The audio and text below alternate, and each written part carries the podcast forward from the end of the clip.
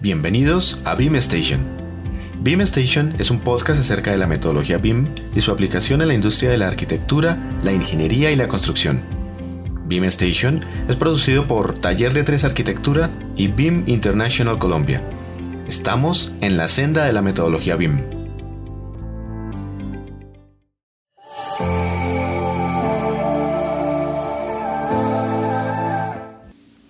Hola a todos, ¿cómo están? Bienvenidos a este nuevo episodio de su podcast BIM Station porque estamos en la senda de la metodología BIM. Yo soy Germaina Cuña, BIM International. Y yo Alejandro González de Taller 3, buenas noches. Nos encuentran en, en Facebook como BIM International Colombia y en www.td3.com.co y en Facebook también como TD3 Arquitectura. Muy bien, hoy tenemos, hoy, hoy tenemos unas condiciones muy particulares. Para que sepan nuestros oyentes, estamos eh, a distancia. Alejandro se encuentra a algunos kilómetros. Estamos hoy separados por unos temas que más adelante les vamos a estar contando justamente. Pero aquí estamos llevando hoy a, este, a este nuevo capítulo de nuestro podcast que hoy hemos decidido llamarlo Roles en la metodología BIM, Alejandro. Sí, muy bien. Eh, aprovechando y con,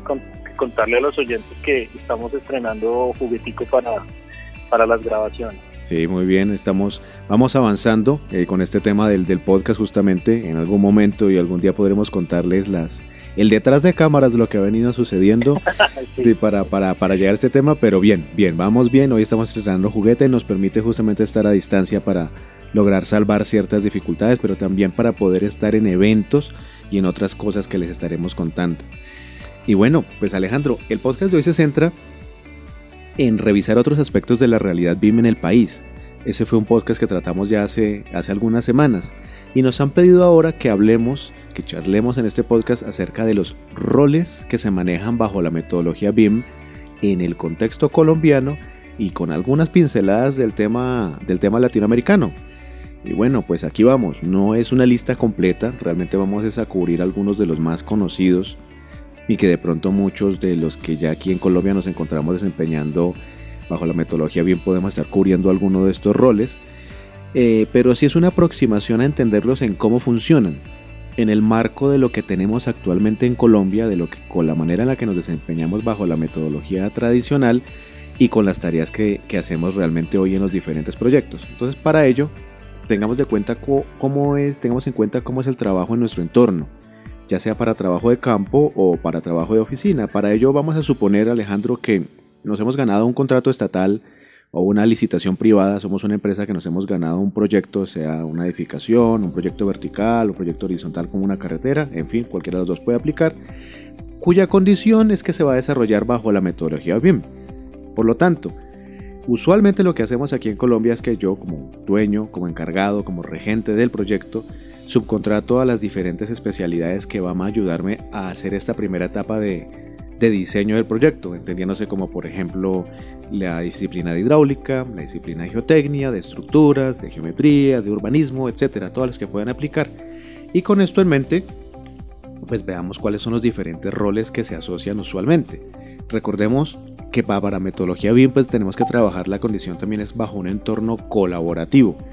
y son esos roles los que, los que empiezan justamente a visualizarse en el mercado, como por ejemplo hemos escuchado Alejandro, el BIM Modeler, el BIM Coordinator, el BIM Specialist, el BIM Manager, nombres sobre todo todos en inglés, pues que estamos pues muy influenciados de lo que viene desde Reino Unido, pero pues por supuesto tienen su, su nombre correspondiente y que lo que vamos a empezar a ver con lo que nos empieza justamente a contar Alejandro es que tenemos grandes similitudes, pero también grandes diferencias a la hora de trabajarlo en la metodología BIM. Sí, Germán eh, tiene toda la razón. Eh, esta, esta metodología ha generado que se creen unos, nuevos perfiles, unos nuevos roles que eh, decía. Y como usted bien lo menciona, mm,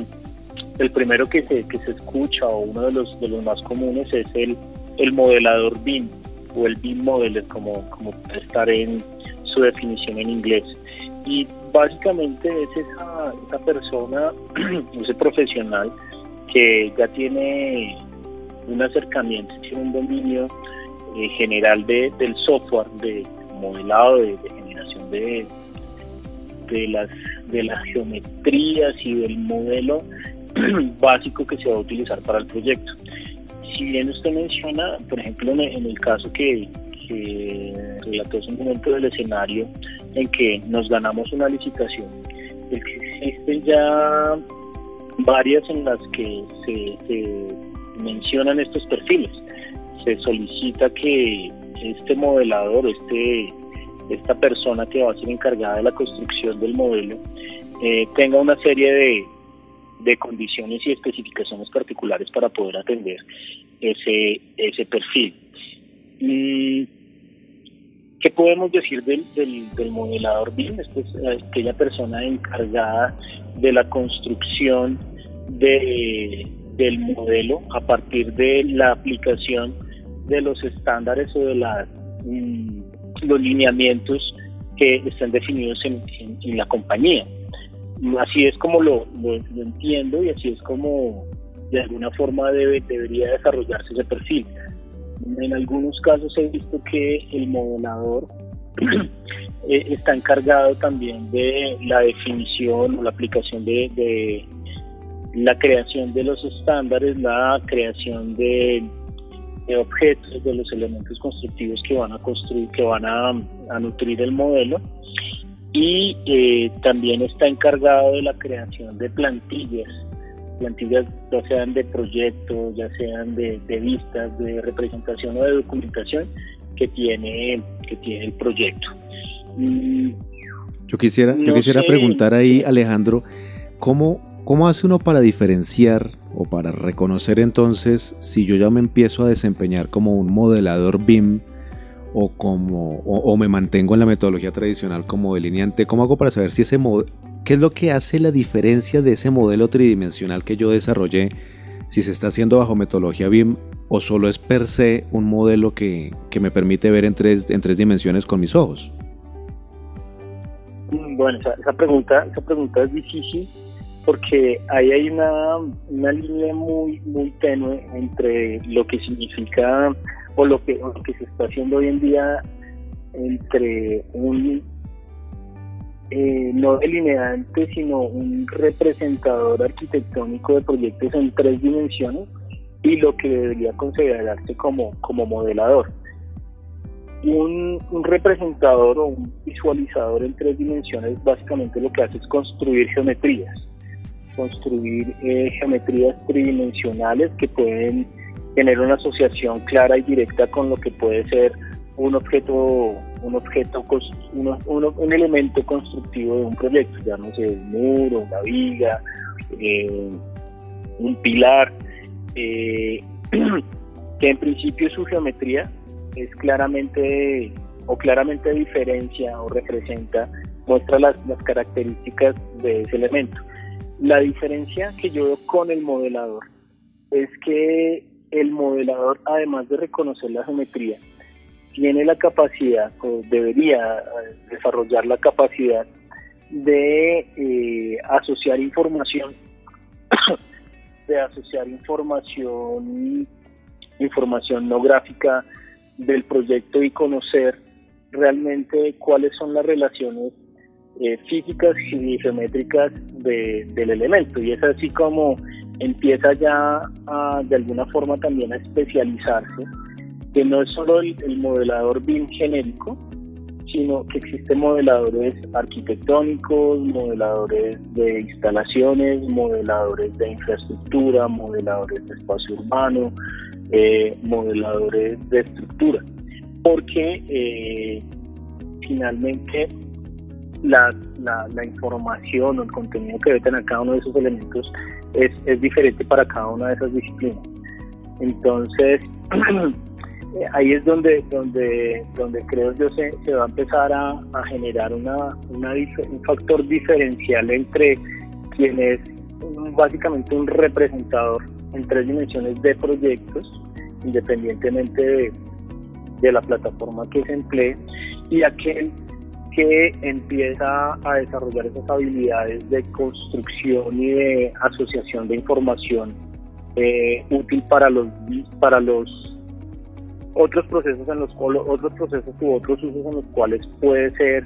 eh, útil el, el, modelo. Me refiero a no solo eh, la, plan, la, la, documentación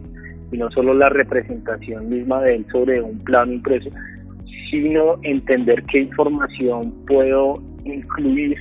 o debería estar incluida en esos objetos para eh, las demás fases o los demás las dimensiones bien como, como se le quiera se le quiera llamar. Ok. Entonces eso eso nos lleva eso nos lleva al siguiente al siguiente rol que queremos charlar hoy que es el de coordinador BIM entonces ya vimos el modelador BIM ahora hablemos del coordinador BIM para ello volvamos a hacer otra vez una comparación con los perfiles que actualmente tenemos eh, el coordinador BIM es similar al de coordinador de, proyectos que tenemos en nuestro entorno colombiano. Él se encarga de interactuar permanentemente con los consultores, con los subcontratas que tenga, recibe la información de cada uno de ellos. Y aquí es donde viene la tarea más importante de ese coordinador, que bajo ese principio este coordinador tiene las habilidades de auditar la información que recibe para colaborar en el proceso de integración de todas esas disciplinas para sacar adelante el proyecto. ¿En qué se va a diferenciar este coordinador? En que lo que va a recibir es un modelo. Va a auditar ahora son modelos. Modelos que desarrolló quién? El amigo del que estaba hablando Alejandro hace un momento que era el modelador BIM. ¿El modelador BIM, BIM de quién? De cada uno de estos subcontratas. Porque como bien decía Alejandro, estos modeladores BIM se empiezan a especializar. Entonces está el hidráulico, está el eléctrico, está el mecánico, está el estructural. Y dentro de cada uno de esos subcontratistas lo que debe ser, porque debemos decirlo que aún no lo tenemos de esa manera, mm, es que estos modeladores a través de cada uno de esos subcontratistas desarrollaron el proyecto, sus coordinadores internos lo chequearon, le hicieron su auditoría y ahí sí lo envían al coordinador BIM que hace la integración de todos ellos. Recibe los modelos de cada uno de ellos y potencialmente de pronto algunos que a veces se hacen se realizan de manera in-house al, interior de la organización y en esa auditoría pues verifica que los modelos cumplan con las condiciones con las que fueron contratadas. Y aquí empiezan a aparecer estas siglas, Alejandro, de las que pues de pronto muchos de quienes nos escuchan ya son bastante conocidas, pero pues, para algunos es la primera vez que lo escuchan en nuestro entorno y eh, es el, se llama por ejemplo el plan de ejecución BIM. Por sus siglas en inglés también se le encuentra como BEP, BIP y que es un plan de ejecución BIM para que, lo hablaremos en otros podcasts, pero para ir hoy de manera muy rápida y sencilla, en ese plan de ejecución BIM vamos a encontrar dentro de los muchos ítems en los que se divide las condiciones en las cuales he contratado al subcontratista para que me haga la tarea bajo la metodología BIM y cómo me entrega esos productos. Entonces, quien va a recibir esa información es ese coordinador BIM y se va a encargar de hacer un punch list, de hacer una lista y decir, si cumple, si cumple, si cumple, porque está auditando, o decir, no cumple. Y al no cumplir, pues con la venia de sus, de sus superiores, tendrá que devolver al coordinador y al especialista que hizo el, el proyecto, que hizo esa parte del modelo, tendrá que devolverlo con las observaciones para que lo ajuste, lo actualice o lo integre junto con los demás. Y hasta ahí solamente hablando de la parte en el momento en el que lo entregan, no estamos hablando de las inconsistencias o las interferencias que pudiese encontrar que, tendrá que también eh, entrar dentro de la parte de los, de los reprocesos. Sí, sí, de acuerdo. Y este, este perfil mm, en los últimos tiempos o recientemente es de los más demandados o que en este momento en los proyectos en los proyectos del país he visto como, como varias varias licitaciones requieren ya puntualmente dentro de, dentro de los perfiles que deben estar involucrados en, contrataciones de tipo de interventoría o diseño, deben incluir ya un coordinador BIM eh, que conozca, conozca de, las, de, de los procesos, conozca del manejo de la información y se encargue de garantizar que al final ese producto que se entregue cumpla con esas condiciones que, que, ha definido que ha definido el cliente. Es importante y, es importante aquí me, me, gustaría resaltar el tema de quién, puede o quién está llamado a ser coordinador bien. Creo yo que mm, es, es una persona o un profesional que tiene amplia experiencia en la gestión de proyectos, conoce, conoce de las de los lineamientos que se deben tener en cuenta para la gestión de un proyecto. Y además de eso tiene un conocimiento general al respecto de las herramientas que se van a utilizar eh, para la creación de contenidos, para eh, la para compartir esos contenidos entre los entre los miembros que hacen parte de ese equipo de trabajo. Debe tener unos conocimientos mm, amplios en temas en temas de, tecnología de transferencia de información de estandarización y debe conocer muy bien lo que usted mencionó y es el, el, el PEP y las necesidades del cliente para que pueda hacerlas, hacerlas cumplir y garantizar que la información que espera el proyecto del cliente sea la que, la que se le está entregando. De acuerdo. De acuerdo. Listo. ¿Cuál sería el siguiente, Alejandro? Bueno, pues existen, existen otros perfiles eh, que, que aparecen allí. Depende también de, pues de la, del tamaño de la empresa y del tamaño del proyecto, pero entre los, de algunos de los más reconocidos o de los que más eh, se escucha hablar y se escucha mencionar en los proyectos son los especialistas BIM o los BIM Specialists, que son, eh, son profesionales que como lo, lo mencioné hace un momento, están encargados de la administración de la información de un, del modelo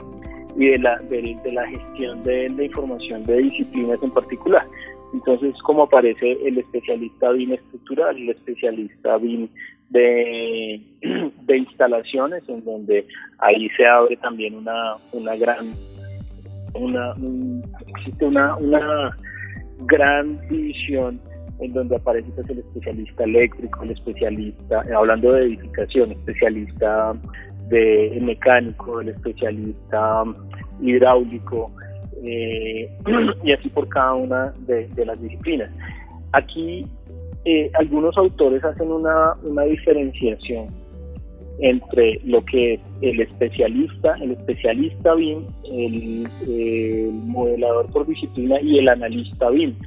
en donde puede que el analista, el analista BIM por especialidad no tenga eh, injerencia o no tenga participación en la creación del contenido del modelo, pero sí tiene injerencia en el análisis y en mm, la articulación de esa información con otros procesos. Es decir, el, el modelador estructural, por ejemplo, puede generar toda la geometría relacionada con la estructura de una edificación, el especialista BIM o el analista puede tomar ese modelo y entrar a verificar si la información eh, asociada a ese modelo cumple con lo necesario para poder hacer un cálculo, para hacer una validación, una modelación matemática y determinar que esa geometría o esos componentes que hay allí van a cumplir con las condiciones, eh, en este caso el ejemplo, estructurales que se requieren para que el proyecto sea viable. Eh, y así pues con, con, con, las otras disciplinas, como también la mecánica que empiezan a, a observar cómo las condiciones que están definidas en el modelo son útiles para sus cálculos y para la, la validación de, de, su especialidad. De acuerdo. Ah, de bueno. Se me, se, me, pasa algo antes de, continuar y es que no solo tiene que ver con la parte de, alguna forma llamémoslo eh, mecánica o física de la edificación, sino también existen los especialistas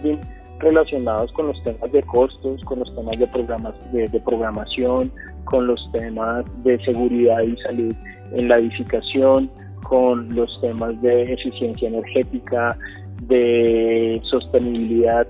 eh, y ahí es donde, donde cobra gran importancia y estos especialistas son los que a futuro van a ser, bueno, a futuro, llamémoslo ya hoy el día, son los, los llamados a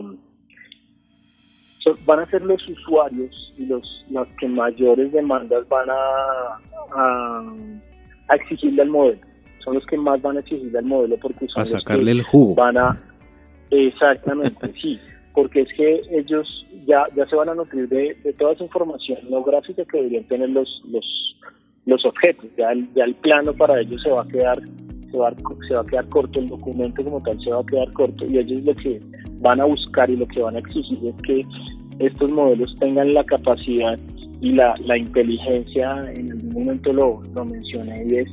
que tengan la, los modelos sean capaces de responder a las preguntas que los especialistas les vayan a hacer y ellos van a entrar con, con, pues, con todas las preguntas que tienen que hacerse para poder soportar eh, su trabajo y el modelo debe responder a ello. Y esa información pues vendrá del trabajo que ha hecho el coordinador desde su perfil, el trabajo que ha hecho el modelador y en su caso el, el trabajo que pueda aportar el, el especialista o el analista BIM. De acuerdo. Y vamos como subiendo en como en tono en tono de estos de estos roles que se están desempeñando bajo la metodología BIM. Llegamos a Alejandro 1 que de seguro casi todos los que estemos en este tema lo hemos escuchado si estamos empezando porque es un tema de mercadeo que se ha venido dando mucho y es conviértete en BIM Manager. Lo que encuentra uno en las, en las redes, en, el internet usualmente es a través de mercadeo es conviértete en BIM Manager para que te introduzcan en este, en este tema de este universo BIM. Y entonces pues hablemos claramente de qué es eso de ser un BIM Manager. Pues el BIM Manager se le presenta usualmente como al director de la orquesta.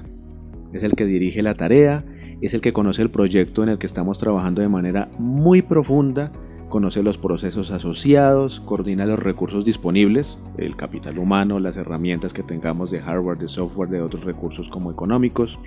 coordina las especialidades grandes que permitirán ejecutar el proyecto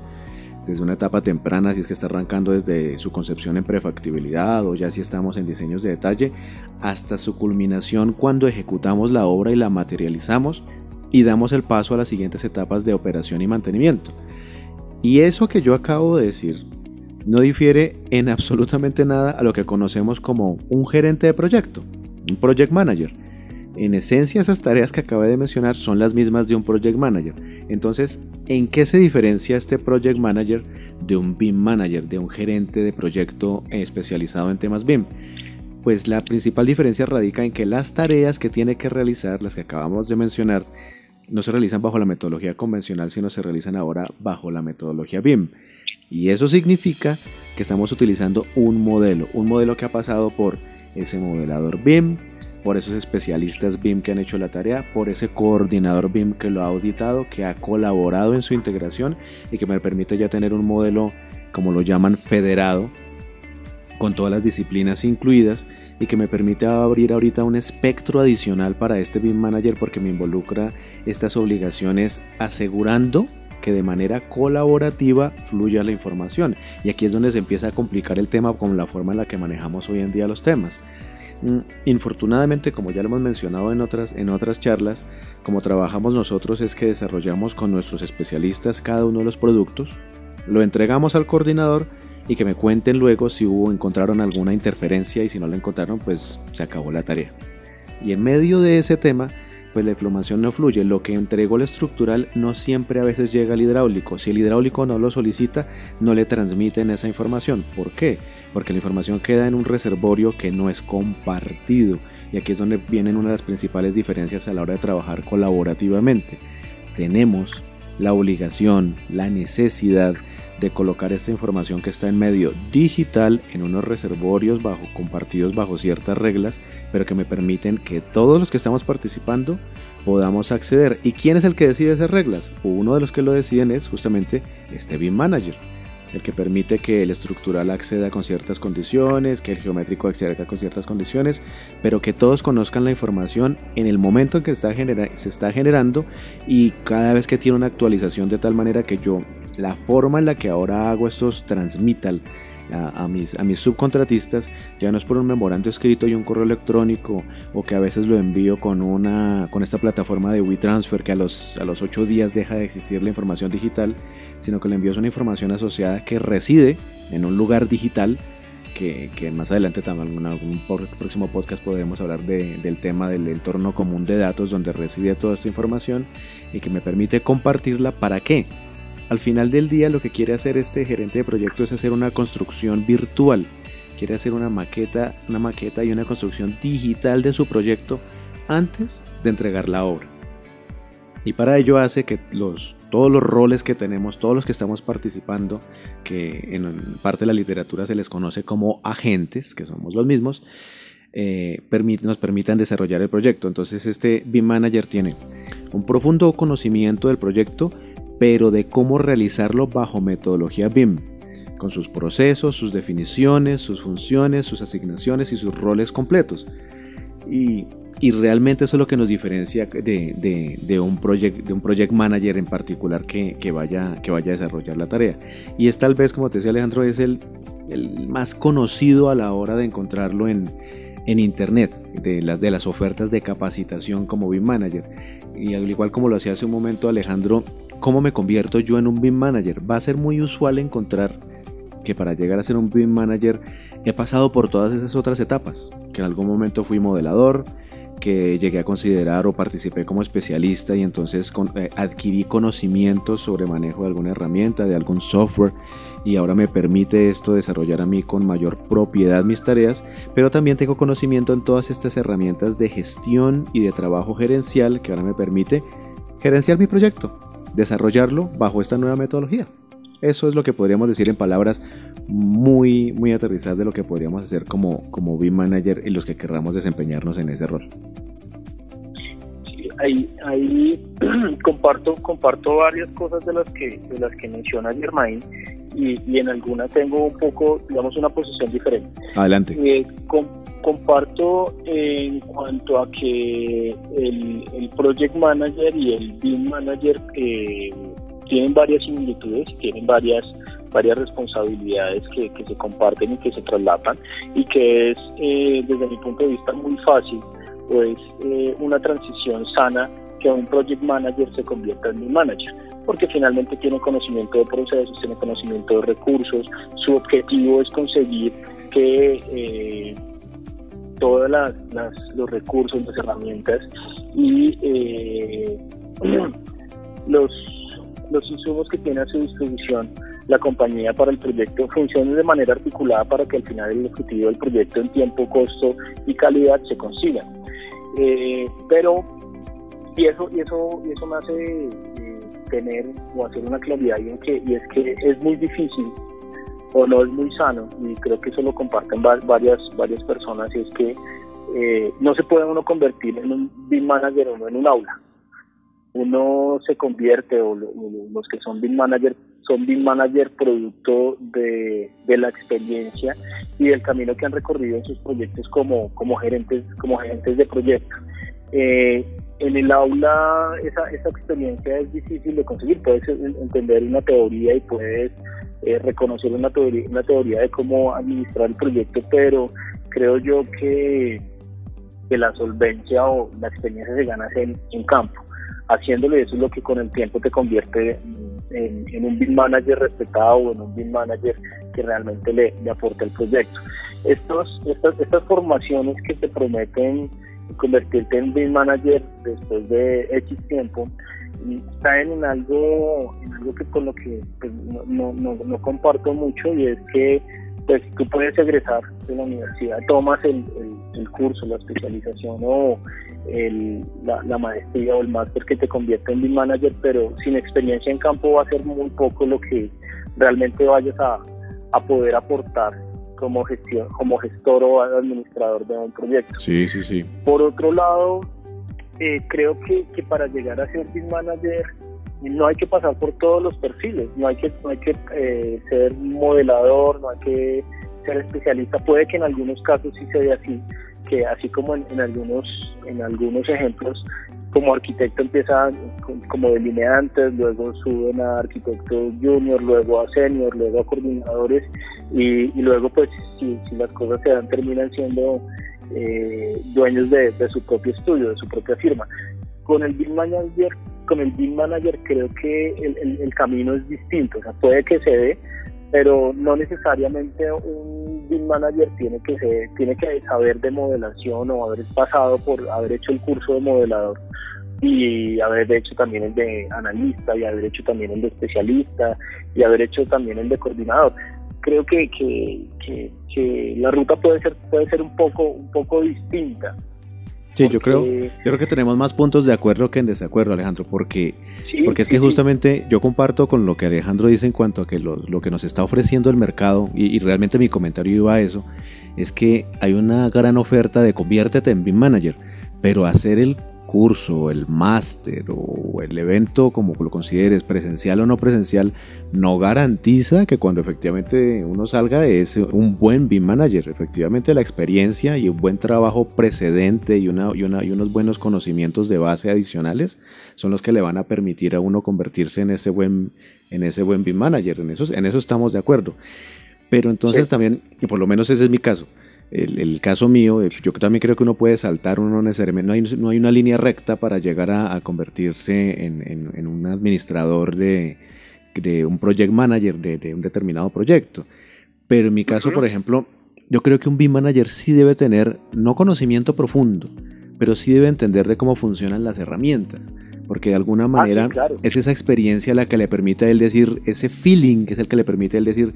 cómo, cómo cuando tienes un inconveniente decir, esto lo solucionamos con tantos recursos y tanto tiempo, es porque conoce cómo funciona y no depende exclusivamente de lo que le puedan comentar en... Eh, que nuestra herramienta necesariamente se hace así, si él no tiene esa experiencia, no va a poder eh, retroalimentar y decir si efectivamente eso lo hacemos con tal tiempo y tal recurso para atender una inquietud del cliente o un problema que se haya presentado.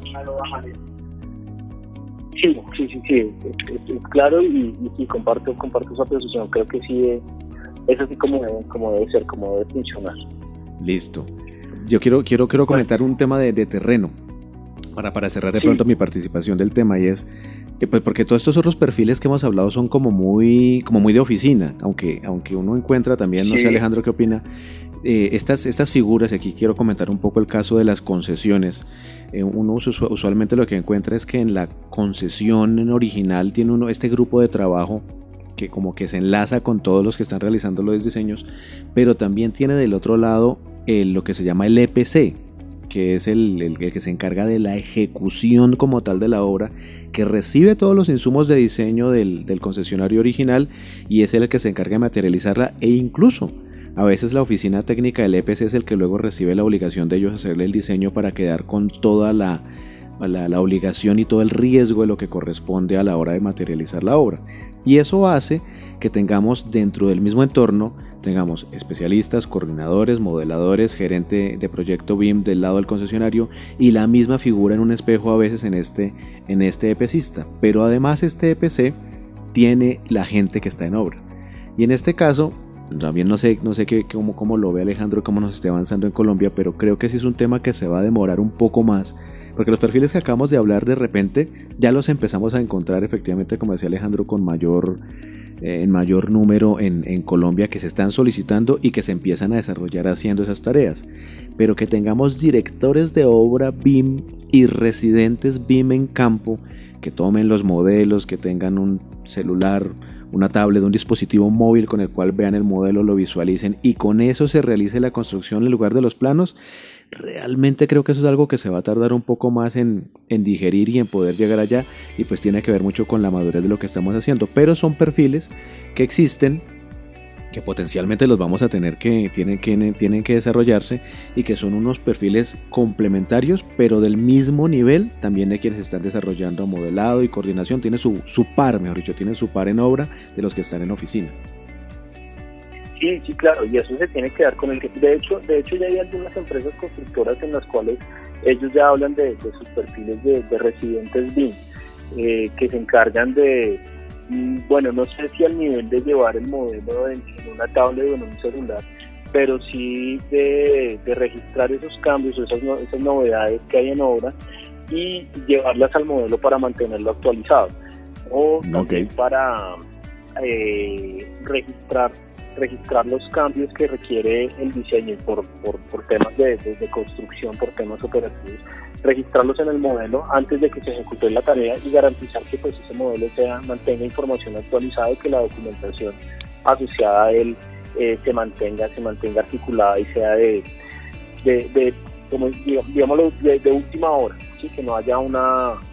un lugar a manejo de información eh, desactualizada o información que no corresponda con, con mi proyecto. El tema del director BIM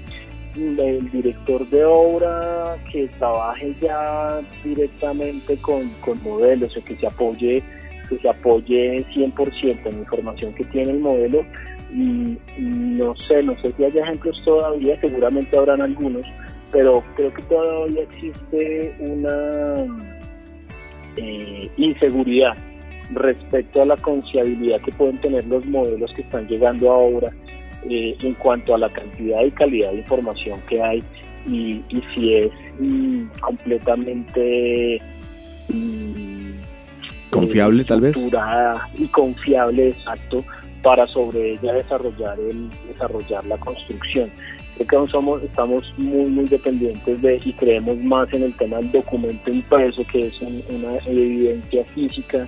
que, nos permite mm, guiar los procesos, los procesos constructivos. Y eso... Al final... Y eso tiene dos, tiene, ya usted, usted toca un tema muy importante, Alejandro, porque es que eso también tiene un tema, un tema legal detrás. O sea, nosotros todavía estamos en, en, la condición en la cual el papel firmado es el que se convierte en la representación legal de lo que hay que hacer y que me, en el caso de que yo ejecuté la obra, mire, yo lo ejecuté conforme con este documento, aquí este plano, aquí suscrito en original con cuatro, cinco, seis firmas. Entonces, eso es y, y, quienes están ejecutando esa obra, lo que usted dice también es muy cierto en el sentido de que esos directores, ¿quiénes son los directores de obra de grandes megaproyectos? Son personas que tienen ejecutando esta clase de tareas 30 años, por lo menos, o más personas que han dedicado toda su vida a estar en el campo. Entonces ellos tienen un concepto muy arraigado de cómo desarrollar las obras, les ha funcionado porque han logrado desarrollar y sacar los proyectos adelante. Entonces ellos hacen parte de ese eslabón que todavía es eh, no, no permite continuar la transición de la información porque efectivamente lo ven como algo que no es fidedigno y que no es de confiar. Sí, y que, dificulta un poco, bueno, mm, que desde, desde la óptica de ellos dificulta un poco el registro de, y la trazabilidad de, de todas las, actuaciones y de todos los eventos que se pueden dar en una construcción. Entonces yo creo que en ese campo sí aún nos, nos, puede faltar y hay bastante por recorrer. Y no solo por el papel que tiene el director de obra, sino por todo el proceso que se da desde el inicio, desde el inicio del modelo, el diseño del modelo, que debe garantizar que la información que estamos registrando en el modelo está hecha de manera tal que el director la va a poder interpretar y que le va a dar ese grado de confianza que él necesita. Y ahí es donde, donde empiezan, eh, y creo que es importante mencionarle que, que todos estos perfiles eh, su trabajo es completamente, debe ser completamente articulado, mancomunado y tener claridad que todos estamos trabajando sobre un mismo núcleo de información y que todos vamos sumando de a poquito, vamos, vamos poniendo nuestro nuestro aporte en ese, modelo exacto en el camino de que finalmente esa, esa maqueta virtual, ese modelo de construcción, esa, esa representación virtual de la construcción debe ser lo más confiable y lo más eh, cercana a la realidad posible. Y, aquí va a haber un tema que pues, vamos a seguramente tocar en, otro podcast y que, ya varios, varios autores mencionan y eh, en lo que yo creo que eh, hay que hay que trabajar con, con delicadeza y es entender que no solo ya, no solo se habla de, del BIM como modelo, sino se habla del eh, del BDC, del, eh, de la, la construcción virtual. digital de la construcción, el Virtual Design Construction, que es en, donde ese modelo digital para representación planimétrica se convierte en una herramienta fundamental y en un insumo eh, vital de información para la construcción, que al final yo creo que es lo mismo, sino dada esa condición que, que existió y esa difusión que existió en que el modelo 3D, el modelo, el modelo que se construyó, llegaba hasta el punto simplemente de, la planimetría o la representación en, planimétrica, en la documentación planimétrica en, dos dimensiones, impresa y física, eh, empieza a evolucionar y empieza a tomar papel dentro de la dentro de la obra y dentro de la construcción. Pero pues, yo creo, y no sé, ahí eh, esperamos y quienes tengan esa experiencia no lo puedan aportar. Creo que al final es lo mismo. la esencia o el objetivo de la construcción de un modelo es que, pues que sea la información con la cual vamos a, construir, va a ser ese, esa, esa maqueta virtual en donde podemos consultar información para poder resolver los inconvenientes o las situaciones que puedan darse en obra. De acuerdo, de acuerdo.